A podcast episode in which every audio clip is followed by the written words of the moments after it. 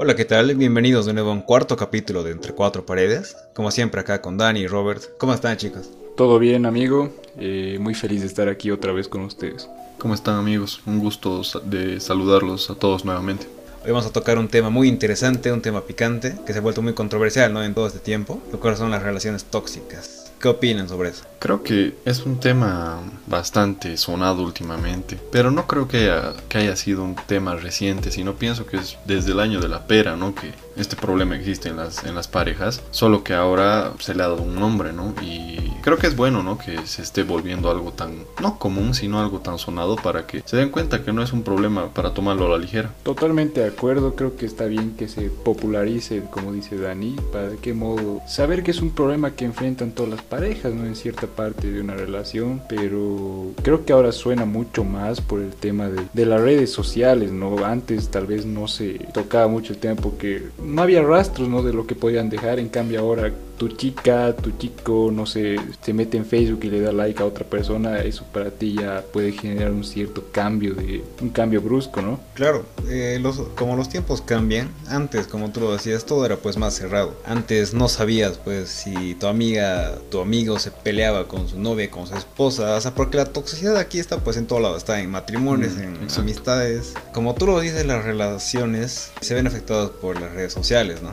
Que a mi parecer es lo peor que ha podido existir en tema de relaciones, ¿no? Como tú lo has dicho, el tema de los likes, el tema de que puta veo la foto de alguien, ya te pones celoso, ya me haces quilombo. Obviamente es un factor más, ¿no? Bueno, se podría decir que ha impulsado todo esto de la toxicidad porque para mí siempre ha existido. Ahora, no sé si piensen igual, pero yo pienso que la mayoría de las personas, ¿por qué están en una relación? Porque tienen una idea, ¿no? De compartir ya sea cierto tiempo de su vida o, toda su vida, al fin, con alguien. Pero ver que se vaya así al tacho poco a poco, problemas, peleas, falta de confianza y así, eh, debe ser muy jodido. Creo que de ahí nace mucho, ¿no? Este problema de la toxicidad, más que todo por los celos y los celos están provocados por la desconfianza que crea tal vez tu pareja contigo, ¿no? Y creo que es un tema bastante importante a tocar, porque tal vez los celos y la desconfianza están llamadas, como decía Ricky en una charla que tuvimos anteriormente, por la falta de comunicación, ¿no? Exacto, justamente la comunicación es como que la base, ¿no? Para toda relación, como hablábamos hace un tiempo. Pero ahora tocando un poco lo que son los celos, siento que también ahí entra, y es muy importante lo que está el cariño propio. Ahí a veces hay personas, yo creo que a todos, ¿no? Nos ha llegado una, una etapa que hemos sentido celos y uno se siente inseguro. Hay personas que hasta se sienten insuficientes de, de sentir ese miedo, ¿no? De, de que alguien te quite a la persona que más quieres o de que alguien se meta a tu relación por X motivos, ¿no? Creo que aquí lo que manda siempre va a ser la confianza en el uno y en el otro. Claro, como dice Ricky, ahí es donde comienza yo creo el problema, donde uno deja de la pareja, eh, deja que el problema sea grande, ¿no? Y no se llegue a una solución para evitar posibles malentendidos a la larga, ¿no? Y eso trae consecuencias, muchas consecuencias, más que todo como pareja. Sí, y la comunicación, como dicen, es tan importante, pero a veces se vuelve bien con dificultad porque hay personas, cada mundo, cada persona es un mundo, ¿no? Entonces hay personas que les gusta abrirse ¿no? con sus parejas, contarles lo que le ha pasado en el día, eh, lo que está pensando, lo que está sintiendo, pero hay otras que no y es totalmente respetable, creo que cada uno, como dicen, tiene su personalidad, entonces tal vez a mí, digamos, no me gusta compartir todo lo que me ha pasado y creo que si bien es un problema de para la comunicación con la pareja, creo que también es parte de la personalidad de uno y no le puedes exigir que te cuente todo su día. Pero muy aparte de la personalidad, hay un factor importante que yo creo que es así, ¿no? O sea, una cosa es que seas reservado contigo mismo y no quieras contar ciertas cosas a tu pareja, pero hay cosas que son claves para la relación. O sea, tú no te puedes guardar el hecho que ya te estás aburriendo, tú no te puedes guardar el hecho que ya no sientes lo mismo por esa persona, tú, tú no te puedes guardar el hecho de que, de que la has cuerneado, digamos. No, esas cositas no creo que te las puedas guardar. ¿no? Claro, creo que es son reglas establecidas, ¿no? Creo que en general para todas las parejas, que de una u otra forma se tiene que lograr esa comunicación, se podría decir, ya sea muy bien comunicada o poco, ¿no? Pero de que tiene que haber comunicación, tiene que haber al final. O sea, yo pienso que cuando poco a poco dejan que la comunicación se vaya perdiendo, ahí es donde surgen los problemas, la relación se va desgastando, comienzan las peleas injustificadas, eh, los celos injustificados, inseguridad inseguridades que se van creando a lo largo del tiempo, ¿no? Sí, pienso que con lo que dices, las consecuencias que puede llegar a crear en la misma relación, viene también porque yo pienso, ¿no? Un poco tal vez que siempre en una relación alguien tal vez va a salir más afectado que la otra. ¿A qué me refiero con esto? A que alguien tal vez le ponga más huevos a la relación que la otra. También como dije, no es que algunas personas son abiertas, todo entonces como no te va a ser, no va a ser tan efectiva una con la otra, pero de alguna manera siempre va a salir una persona en desventaja. Eso sí. Bueno, Robert, estoy de acuerdo y desacuerdo, ¿no? Estoy de acuerdo porque creo que sí está hasta comprobado que siempre hay uno que sale más cagado, ¿no? Que otro. Pero eh, el hecho de querer comparar, digamos, el afecto que uno da con el que uno recibe, no creo que sea tan tan correcto, ¿no? Decirlo así. Porque cada uno tiene la forma de querer a su pareja, ¿no? Hay gente, puta, que es la más afectiva del mundo, que te abraza todo el día, como hay gente que apenas te mira, digamos, ¿no? Es un mundo, ¿no? Para, para cada pareja, pero tú no tienes el mismo corazón que el de tu pareja, tú no tienes el mismo sentimiento que tu pareja. Ambos se pueden querer, pero tú no puedes exigirle que ella te, te abrace o, o que ella te trate, puta, de lo mejor, porque, o sea, el hecho está en que cada uno valore lo que cada uno se da, cada uno valore el cariño que cada uno da y el cariño que cada uno recibe. ¿no? Claro, sí, como dices, creo que cada uno puede percibir y también expresar su amor de diferente manera, ¿no? De una u otra forma, sigo sintiendo que realmente alguien va a terminar más cagado que el otro. Y eso es muy triste, ¿no? Porque al final de cuentas creo que es una relación y ambos tendrían que estar al mismo nivel, pero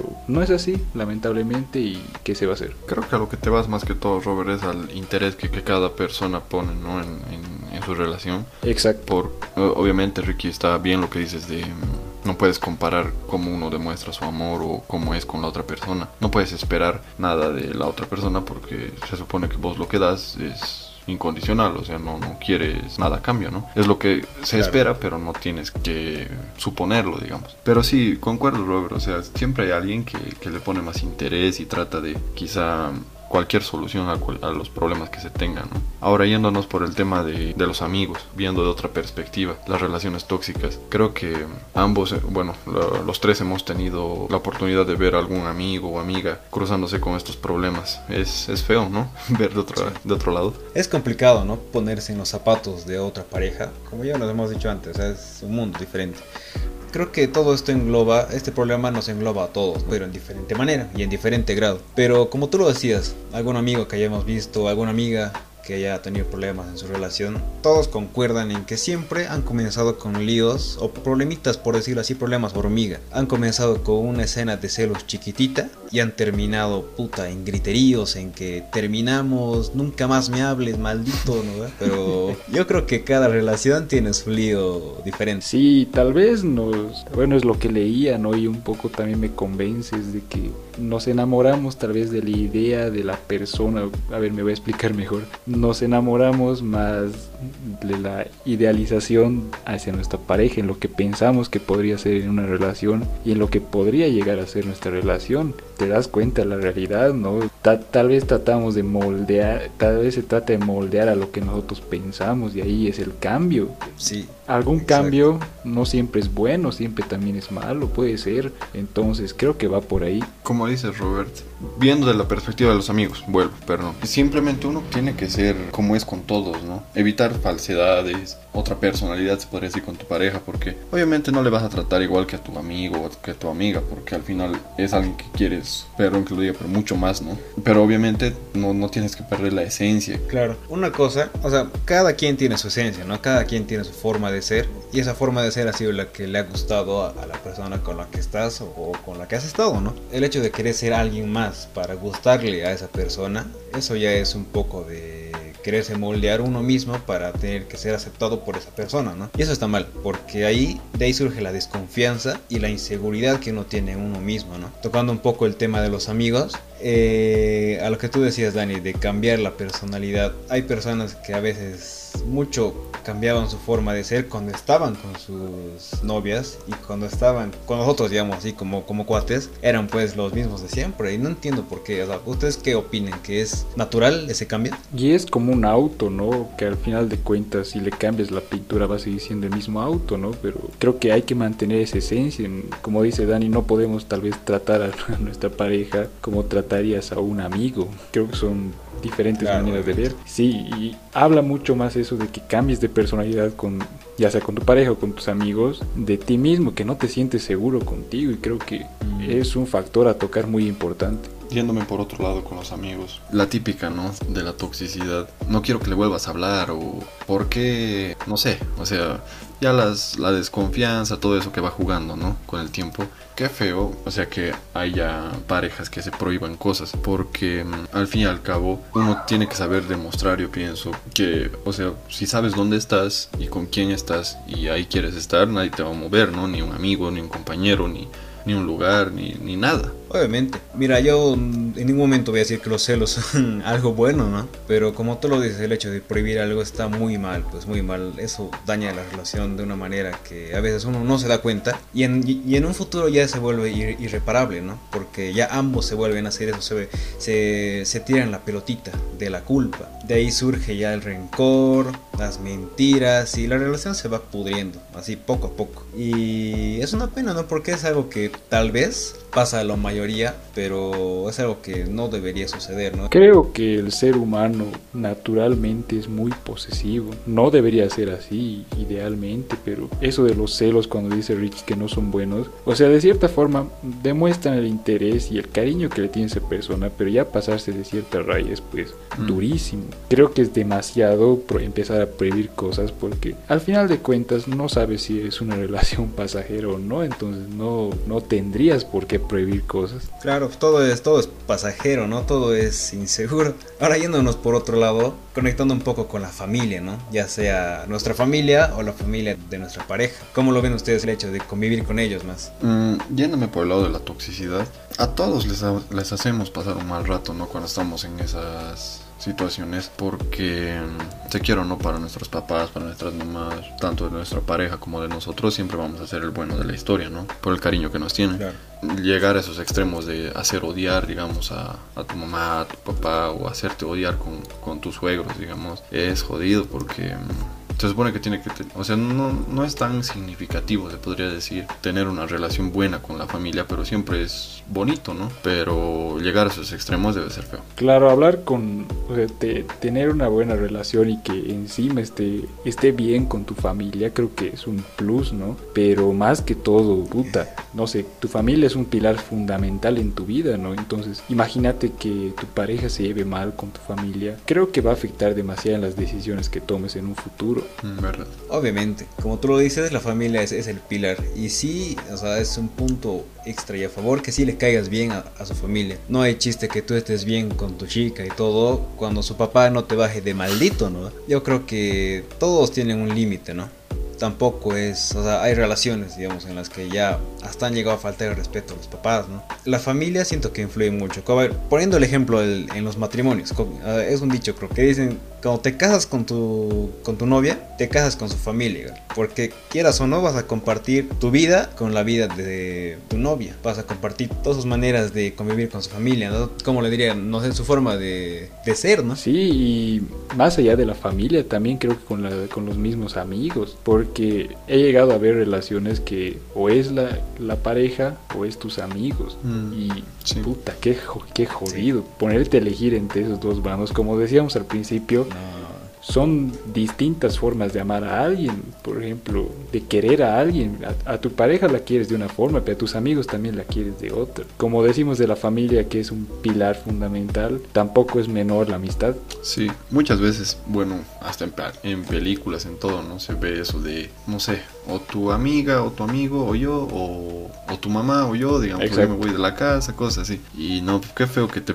que te pongan a escoger con cosas que son fundamentales para vos, ¿no? Por el hecho de escoger no quiere decir que quieras menos o quieras más a alguien, es simplemente una situación horrible. Ahora, tocando el tema de cómo afecta eh, la toxicidad como persona, como, o sea, en primera persona, ¿qué creen que sea lo más resaltante que, que deja esa situación en, en, cada uno? Y mira, poniéndonos a pensar, pongámosle un caso de que a, una, que a un cuate le han puesto los cuernos y creo que nunca más vas a volver a ser la misma persona que ha comenzado la relación. porque Pues como todo en la vida, nuestro carácter se va forjando por las trabas que nos va poniendo la vida, ¿no? por cada experiencia nueva. Entonces, imagínate a este, este cuate que le han puesto los cuernos. Mm, yo creo que para su próxima chica va a estar va a andar más desconfiado de lo normal, de lo que era antes. Exactamente poniendo claro ejemplo que tú has dicho de ponte un tipo inseguro, ponte que le han cuerneado. Peor aún que otra persona quiere entrar ahí, está pues jodido. Yo creo que sí, o sea, uno tiene que saber diferenciar, ¿no? Que ya está en otra etapa de su vida. Que mm, obviamente lo ideal sería que no, que no afecte, ¿no? Para después, pero,